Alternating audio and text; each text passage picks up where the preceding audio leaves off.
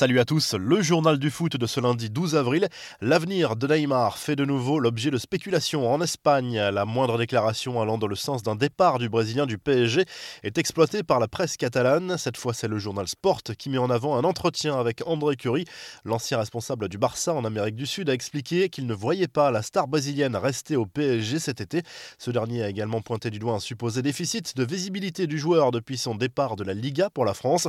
Son de cloche complètement différent pour l'ancien agent de Neymar, Wagner Ribeiro, euh, lui ne croit pas à un possible départ du PSG pendant le mercato estival.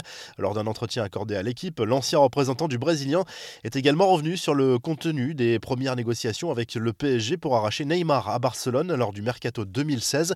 Des négociations qui avaient échoué à l'époque. On s'est retrouvé à Ibiza avec Neymar, son père, Nasser El Khelaifi. En plus d'un salaire incroyable, il allait lui céder un jet privé pour faire ses voyages entre l'Europe et le Brésil. Il mettrait son nom sur la Tour Eiffel, lui proposerait une chaîne d'hôtels à son nom. C'était fou, a raconté l'ancien agent de Neymar. Pas suffisant pour pousser le joueur à quitter le Barça. Cet été-là, le Brésilien avait finalement prolongé son contrat en Catalogne. À la suite, vous la connaissez.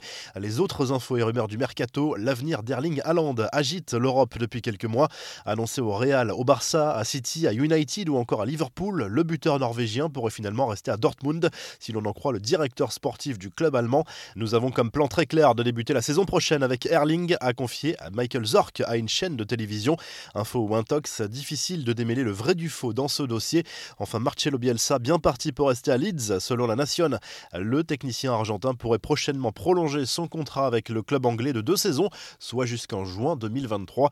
Les infos en bref, Cristiano Ronaldo a provoqué une petite polémique en Italie. Après la victoire de la Juve face au Genoa ce dimanche, la star de la vieille dame a été aperçue en train de jeter son maillot. Certains y ont vu un geste d'énervement de la star portugaise mais CR7 aurait en fait offert sa tunique à un ramasseur de balles, selon plusieurs journalistes présents sur place. Des nouvelles de Radamel Falcao, victime d'un choc important avec l'un de ses partenaires ce dimanche à l'entraînement. L'attaquant de Galatasaray souffre de plusieurs fractures au visage. Il a été euh, transporté à l'hôpital pour subir une intervention.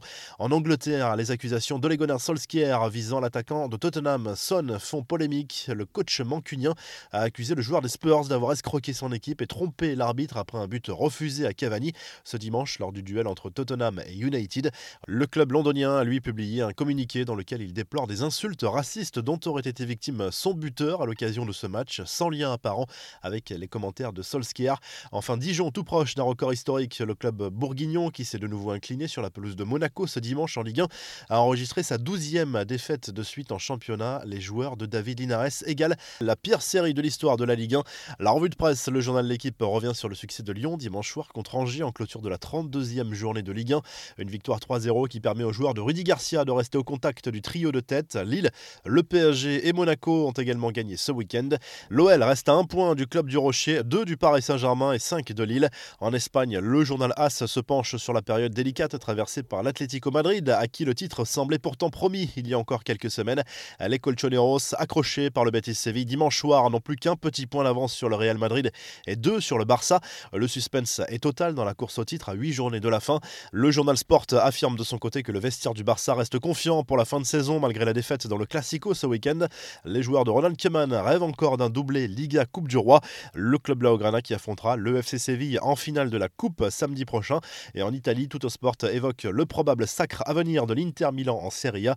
À 8 journées de la fin du championnat, le club lombard, vainqueur 1-0 de Cagliari dimanche, possède 11 points d'avance sur le deuxième, l'AC Milan, et 12 sur le troisième, la Juve. Si le journal du foot vous a plu, n'hésitez pas à liker la vidéo et à vous abonner. Et à très vite pour un nouveau journal du foot.